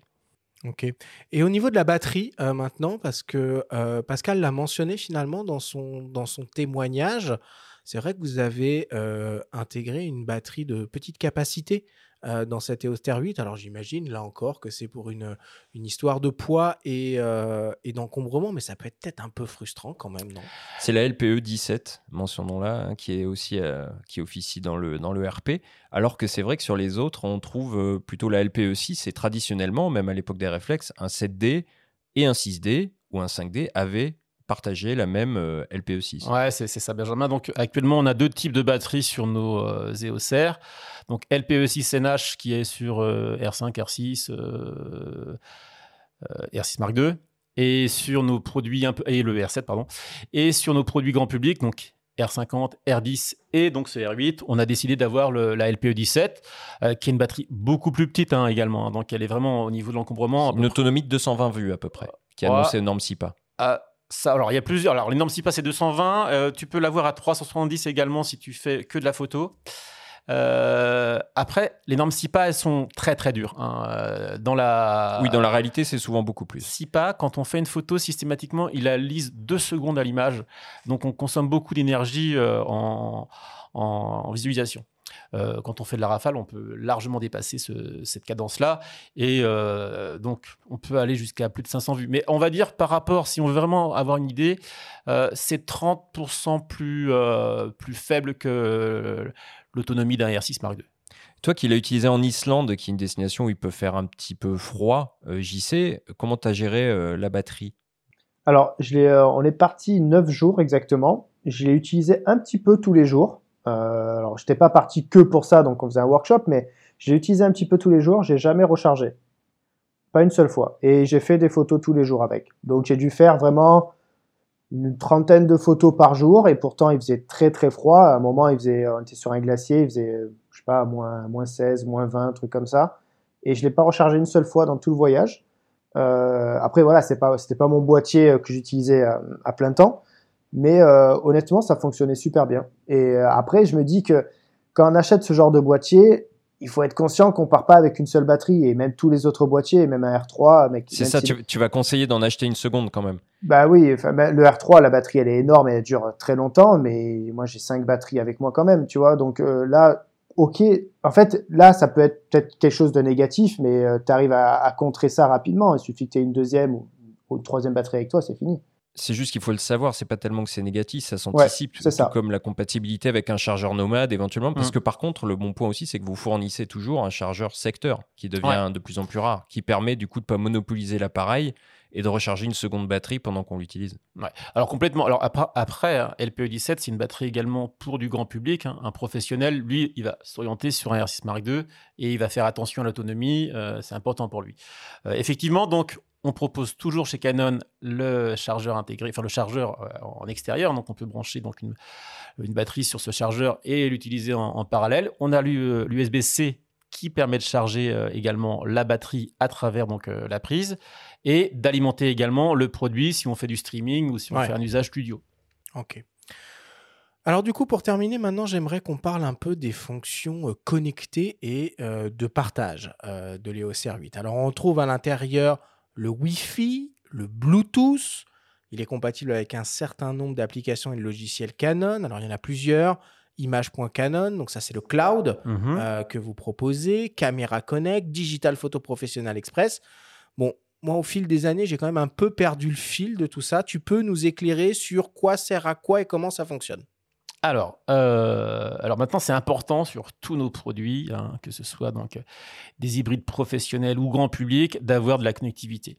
Donc, on propose le Bluetooth et le Wi-Fi. Donc, la différence entre les deux, le Bluetooth, il va servir à appairer le l'EOS R8 à votre smartphone ou à une tablette. Et après, quand on est appairé, donc quand on est connecté, ils vont basculer en Wi-Fi. On va faire du transfert d'images si on veut importer les images sur le smartphone ou sur, euh, sur une tablette. Ça marche avec des RAW aussi, par exemple? Ça marche avec des RAW également maintenant. Et on va pouvoir, donc ça c'est la première fonction de Camera Connect, donc importer les images après la prise de vue, mais également on peut faire de la prise de vue à distance, donc on prend la main sur l'appareil photo, on a un retour euh, vidéo, donc on a un écran qui apparaît sur votre smartphone et on pilote l'appareil photo, on peut choisir la mise au point avec le doigt sur le, le smartphone et vous faites la mise au point et la photo sur l'appareil photo et après, vous allez l'importer. Et ça, cette fonctionnalité-là, elle est réservée à Camera Connect, qui quand même reste l'application numéro un. Elle est gratuite, ça c'est important. Elle a été mise à jour hein, il n'y a pas longtemps. Elle a été mise à jour, et on a changé l'interface graphique pour que ce soit plus simple et plus, euh, plus ergonomique, plus accessible. Et elle est maintenant très très simple. donc on appuie sur un petit appareil photo et tous les appareils photo apparaissent. Donc euh, le R8 va apparaître. Vous le sélectionnez, il y a un QR code qui apparaît euh, également et qui permet de se, brancher. Donc, c'est très simplifié. Et après, vous avez donc soit l'importation qui est possible, soit euh, le, déclenchement à distance et un rappel également des, euh, applications tierces comme image.canon, qui est un cloud, un cloud, pardon. Euh, L'accent, il y va. qui est un, qui est un, en France, tout va bien. Euh, c'est un cloud, c'est un nuage, quoi. Euh, qui est, un clown, c'est moi, ça. donc, un, un, cloud qui permet, donc ça, c'est intéressant. Pendant 30 jours, il n'y a pas de limite d'espace mémoire. Donc, vous pouvez télécharger les images sur ce cloud et après les partager sur d'autres clouds, hein, Google Photos, la suite Adobe, des choses comme ça. Ou alors d'importer les images en local chez vous sur un PC ou un Mac. Et, et après, donc, vous n'avez pas de problème euh, de carte quand vous êtes en, déplacement. Et est-ce qu'on peut gérer les mises à jour de firmware via l'application Camera Connect Complètement. Et en plus, quand vous avez utilisé par exemple le R8 sur euh, l'application, il, il, va l'avoir reconnu. Et comme il est relié donc euh, au web, il va vous dire ah tiens j'ai une mise à jour qui vient d'être mis disponible. Est-ce que vous voulez la, télécharger? Donc là on l'importe, l'appareil photo donc le smartphone importe le, le firmware, il le transfère et après faites la mise à jour. Ah, c'est mieux que de le mettre sur la carte mémoire euh, précédemment formatée, etc. etc. Les temps changent, Benjamin. c'est bien. c'est plus simple. Et surtout, c'est euh, l'alerte. C'est une petite alerte. Euh, vous avez un petit message quand vous ouvrez l'application. Ah, il y a mise à jour firmware pour le R8. Est-ce que tu veux télécharger? Hmm. JC, toi, comment tu, tu fais finalement pour, pour uploader des, des du contenu de qualité, que ce soit de la photo ou de la vidéo, facilement sur, sur les réseaux sociaux? C'est quoi ton, ton process de prod à ce niveau-là? Alors déjà, moi, c'est vrai que je vais pas utiliser le Wi-Fi pour envoyer mes RAW sur l'ordinateur. Euh, très honnêtement, euh, selon les voyages, c'est 1000, 4000 photos, euh, tous les fichiers vidéo aussi. Donc là, c'est vraiment lecteur de carte directement dans le SSD. voilà, sinon, sinon, je pense qu'on peut y passer du temps. Et, après, bah, je vais retoucher mes photos. Et bah, après, ça va, ça va dépendre. Avant, j'étais pas mal sur Mac, donc j'allais utiliser AirDrop, qui fonctionne super bien. Et euh, maintenant, je suis aussi sur PC. Et là, ben, là c'est un petit peu plus compliqué, mais je vais me les envoyer euh, par mail ou alors je vais les mettre sur un, un, Google Drive et je vais les récupérer comme ça, mes photos. Et euh, là, par exemple, j'ai plein de, de, reels qui sont prêts, que j'ai montés sur, euh, sur Premiere, qui sont sur un Google Drive. Et après, je vais, je vais de, dans mon Google Drive. C'est quoi un reel JC pour. Pardon, c'est quoi un reel JC pour les ignorants? Un reel, bah, c'est. Aujourd'hui, sur Instagram, vous avez le format les photos. Et vous avez le format vidéo qui est aujourd'hui un format unique. Euh, donc les Reels, c'est le format vidéo en vertical. Euh, voilà, qu'on utilise jusqu'à 1 minute 30, je crois. Et euh, donc ça, c'est voilà, c'est des petits montages vidéo qu'on peut monter à l'avance sur notre logiciel de montage, que je vais uploader dans des dossiers différents selon les projets sur Google Drive. Et après, je vais dedans et je télécharge ce dont j'ai besoin et, j'upload après sur, sur Instagram sans perte de qualité. Bon bah euh, voilà hein, pour ce, euh, ce, beau et complet tour d'horizon de, ce, euh, de ce nouveau boîtier Canon EOS R8. Merci Jackie, merci JC. on va clore notre discussion sur ces mots et on passe à la suite en attaquant le débrief.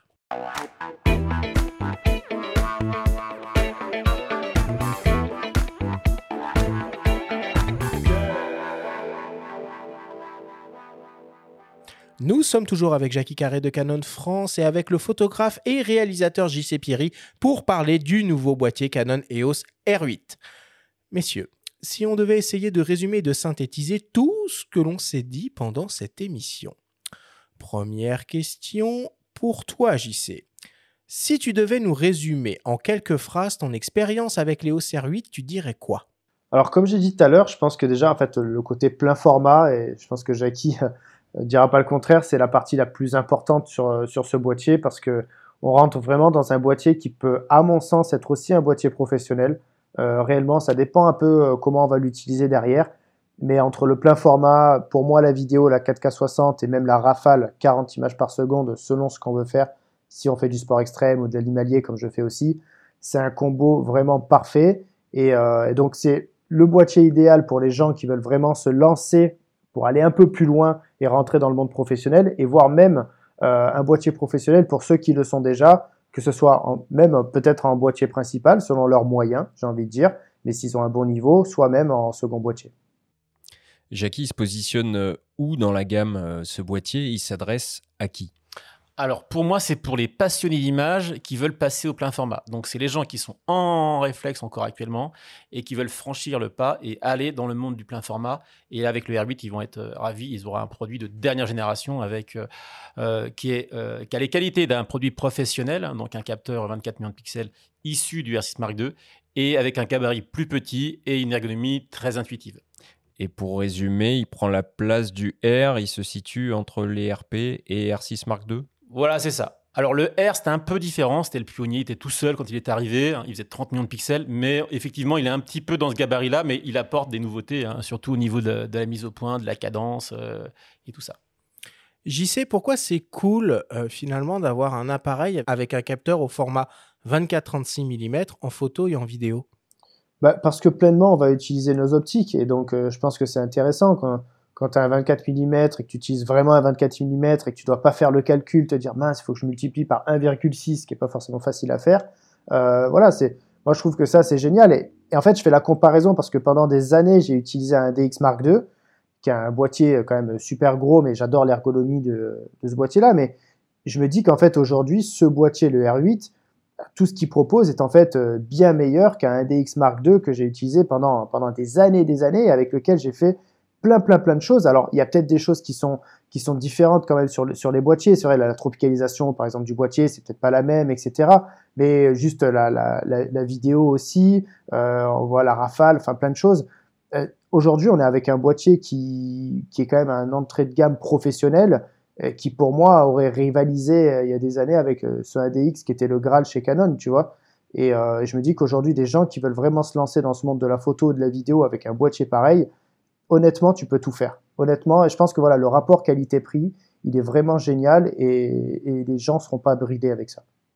Oui, puis pour faire écho à ce que tu dis là, euh, JC, euh, quelque chose qu'on n'a pas dit pendant l'émission, mais en 24-36, désormais en hybride, la couverture autofocus est efficace, est effective sur l'ensemble de la surface du capteur. Et ça, à l'époque, c'était un vrai frein pour les pros en 24-36 c'est 100% maintenant, ça n'a rien à voir. Hein. C'est vraiment euh, une différence fondamentale entre un réflexe où on était sur des collimateurs, donc des petites zones qu'on choisissait à la main. Et là, on est sur l'intégralité du capteur. C'est sur des milliers de surfaces, hein, puisque chaque pixel peut faire la mise au point.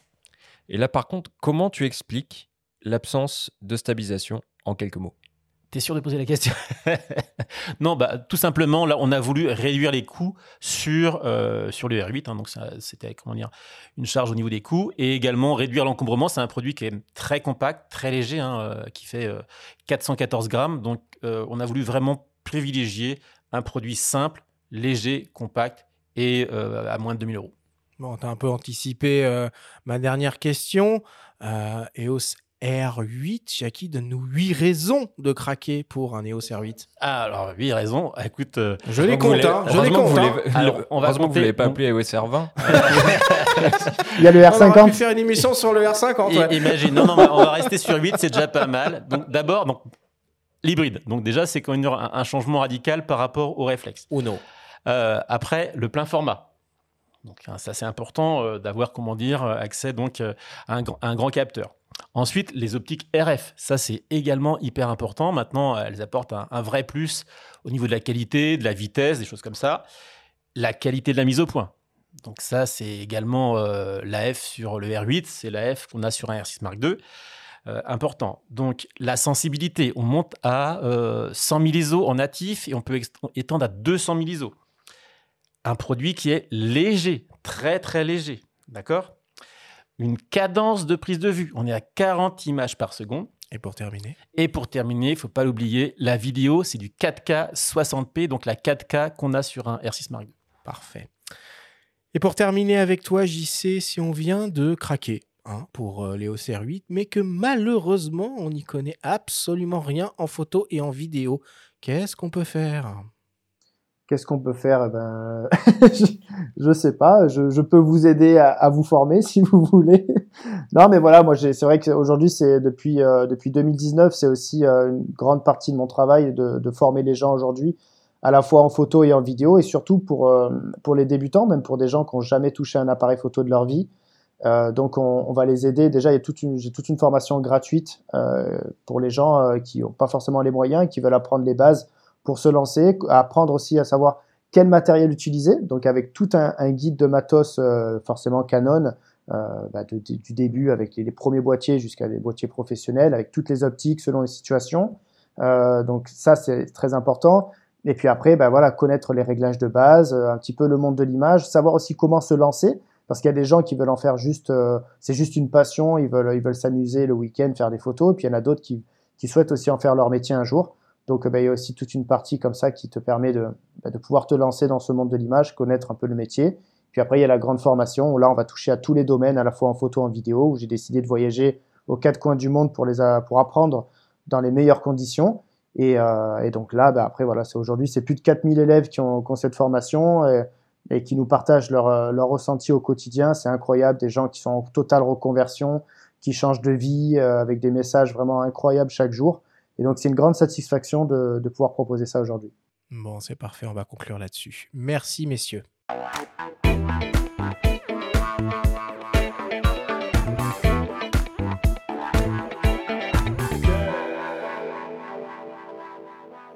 Il est temps d'attaquer la dernière partie de cette émission avec le traditionnel quiz.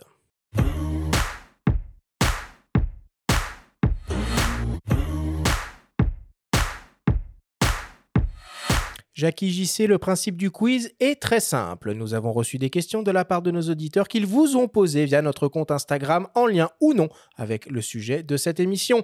Nous en avons sélectionné quelques-unes et vous allez avoir seulement 30 secondes et pas une de plus pour tenter d'y répondre le plus clairement possible. Avez-vous bien compris la consigne? Non. Compris.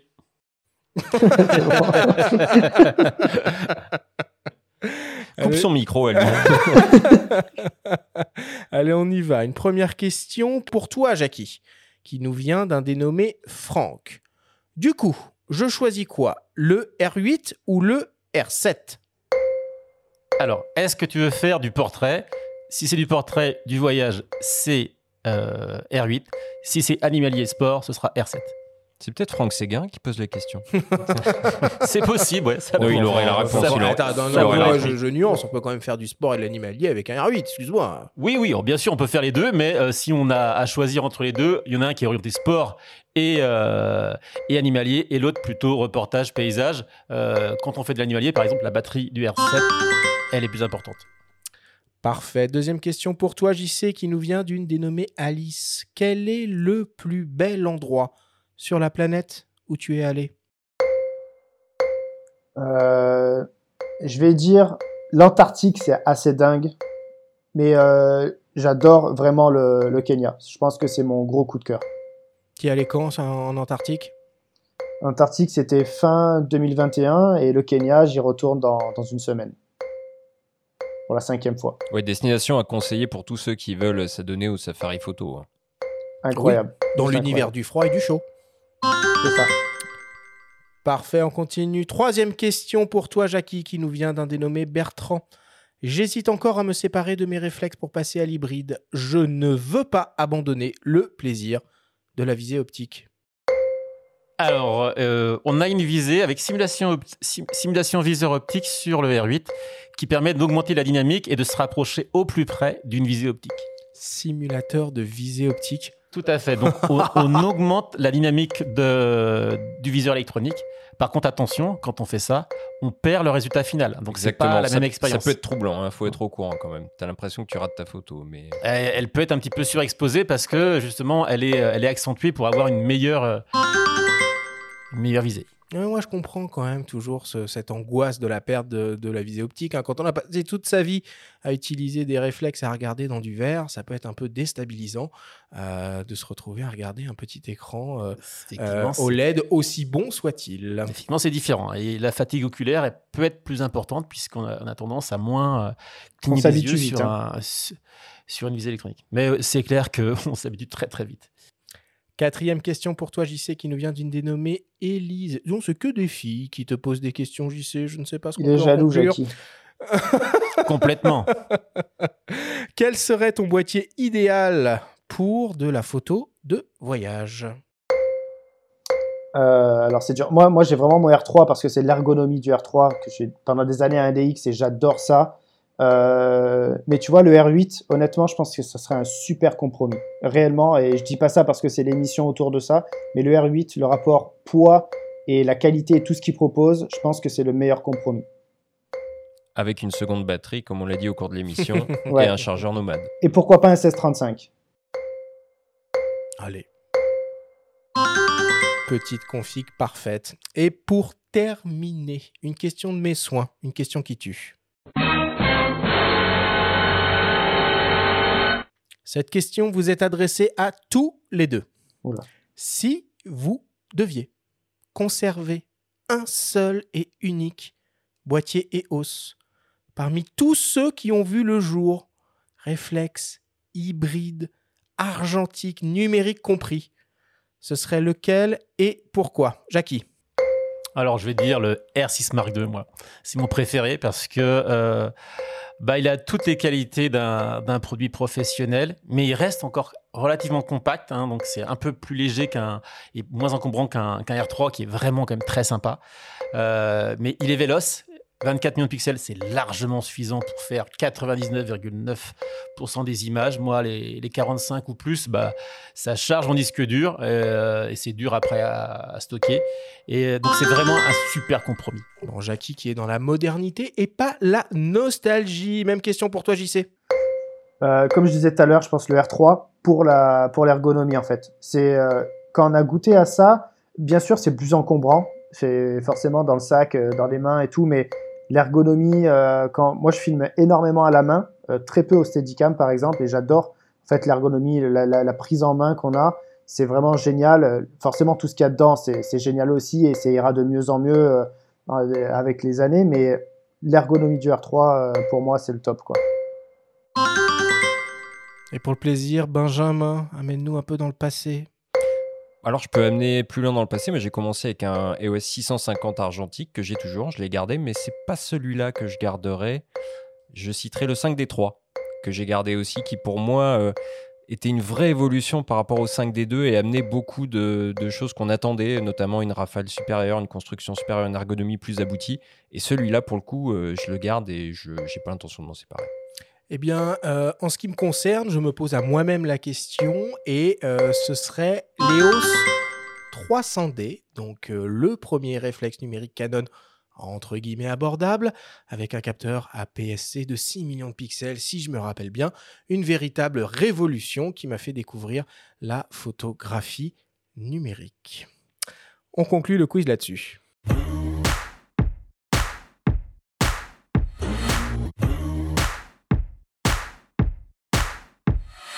Nous voilà désormais à la fin de cette émission. Jackie, JC, merci à vous deux. C'était un plaisir de vous avoir avec nous euh, à nos micros.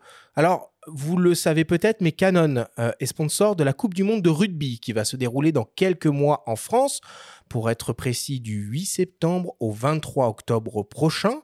Euh, et on vous propose d'écouter le témoignage de Claire-Anne de Villard, qui est la directrice marketing de Canon France. Elle nous parle un peu de ce partenariat qui est très important la marque. Canon est fournisseur officiel de la Coupe du Monde de rugby.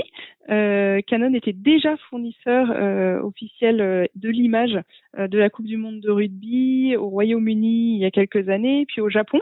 Et enfin en Nouvelle-Zélande avec la Coupe du Monde féminine en 2022. Donc on est ravis de l'accueillir en France cette année. Il faut savoir qu'il y a beaucoup de valeurs communes entre le monde du rugby et de Canon. Rugby, il y a l'effort de chacun, euh, la combativité qui va servir à l'ensemble du collectif. Et le- l'esprit d'équipe et l'esprit de groupe, c'est très important. Et chez Canon, on se retrouve particulièrement dans le, dans le terme ensemble, dans le avancer ensemble et avancer en respectant, euh, en respectant le reste de l'équipe et tout en ayant un goût de l'effort et un goût de ce qui est bien fait. Et je crois que c'est vraiment ce qui nous rapproche euh, du monde du rugby. Pendant toute la durée de la Coupe du Monde de rugby, euh, dans les neuf villes en France, euh, nous aurons l'équipe CPS, Canon Pro Services, qui apportera une assistance complète aux photographes pro et aussi aux agences de presse. Le but, c'est vraiment d'entretenir, de réparer le matériel, les boîtiers, les optiques si nécessaire et aussi de tester des nouvelles optiques, par exemple, que le photographe n'a pas avec, euh, avec lui ou avec elle. Euh, et c'est vraiment d'être très présent pour s'assurer de la facilité de travail qu'ils auront sur place et pour s'assurer que les photos qu'ils vont pouvoir prendre pendant toute la durée de la Coupe du Monde seront les meilleures possibles et donc participeront à donner une, une excellente image à cette compétition dans les médias notamment. Pendant la durée de la Coupe du Monde, je vais vous inviter à nous suivre sur les réseaux sociaux pendant toute cette période qui, j'espère, sera, vraiment passionnante. On aura des, surprises sur nos réseaux euh, à suivre du coup. Euh, et on aura aussi comme invité de marque ou comme, euh, on va dire, ambassadeur rugby avec Canon, Philippe Sella, qui sera particulièrement présent, euh, qui était un, joueur incroyable et qui nous permettra de, revivre aussi euh, cette compétition de, de l'intérieur, comme lui a pu le faire il y a quelques années. donc voilà, n'hésitez vraiment pas à nous suivre pendant cette période passionnante. Dis donc, Jackie, ça va être chargé en sport hein, dans, les, euh, dans les mois et années euh, qui arrivent pour, euh, pour Canon France en particulier d'ailleurs. Mais on a des produits pour ça. Hein. et on aura des produits encore innovants pour ça dès l'année prochaine. Bon. Quelles sont les autres actualités de Canon J'ai cru comprendre qu'il y avait une offre de remboursement en cours pour ceux qui seraient prêts à se faire un peu plaisir. Oui, complètement. Actuellement, donc, on est dans ce qu'on appelle l'offre Summer. Donc, depuis début mai, on propose des euh, cashbacks sur euh, les boîtiers comme le R6 Mark II. On propose 300 euros de, de cashback jusqu'au 31 juillet. Donc, c'est vraiment une affaire une affaire à faire. Et 200 euh, euros également sur le R5 et le R5C, donc des produits très professionnels, qui s'ajoutent en plus à une offre magasin de 500 euros. Donc vraiment, actuellement, on a des offres très intéressantes pour ceux qui veulent investir dans des produits experts.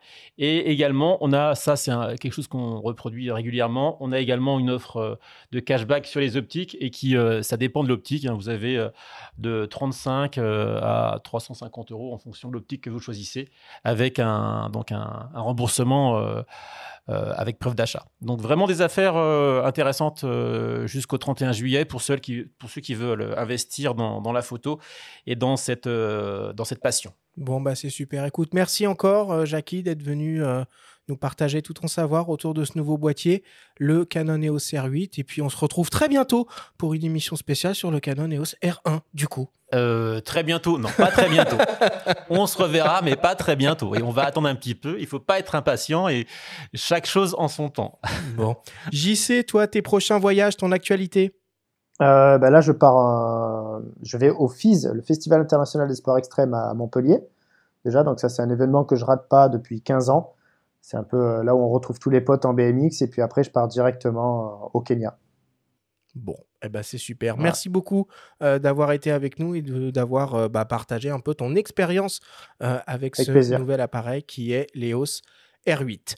Voilà pour cette émission spéciale dédiée au nouveau Canon EOS R8. On vous donne rendez-vous dès jeudi prochain pour parler de photos instantanées avec la photographe Lisa Rose.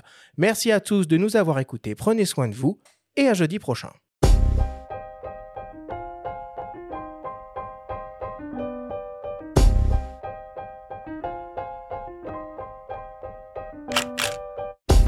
C'était Faut pas pousser les ISO, le podcast hebdo pour tous les passionnés de photos et de vidéos. Toutes les semaines, retrouvez Arthur Azoulay, Benjamin Favier et leurs invités pour parler de sujets matos, techniques et inspiration. Abonnez-vous à notre chaîne et retrouvez l'intégralité de nos émissions depuis toutes les plateformes d'écoute, comme Spotify, Apple Podcasts, Google Podcasts, Deezer, Amazon Music et YouTube. Si vous aimez notre émission, n'hésitez pas à liker, à vous abonner et à nous laisser un petit commentaire. Rendez-vous jeudi prochain pour un nouvel épisode. D'ici la fête de la photo et n'oubliez pas, faut pas pousser les ISO.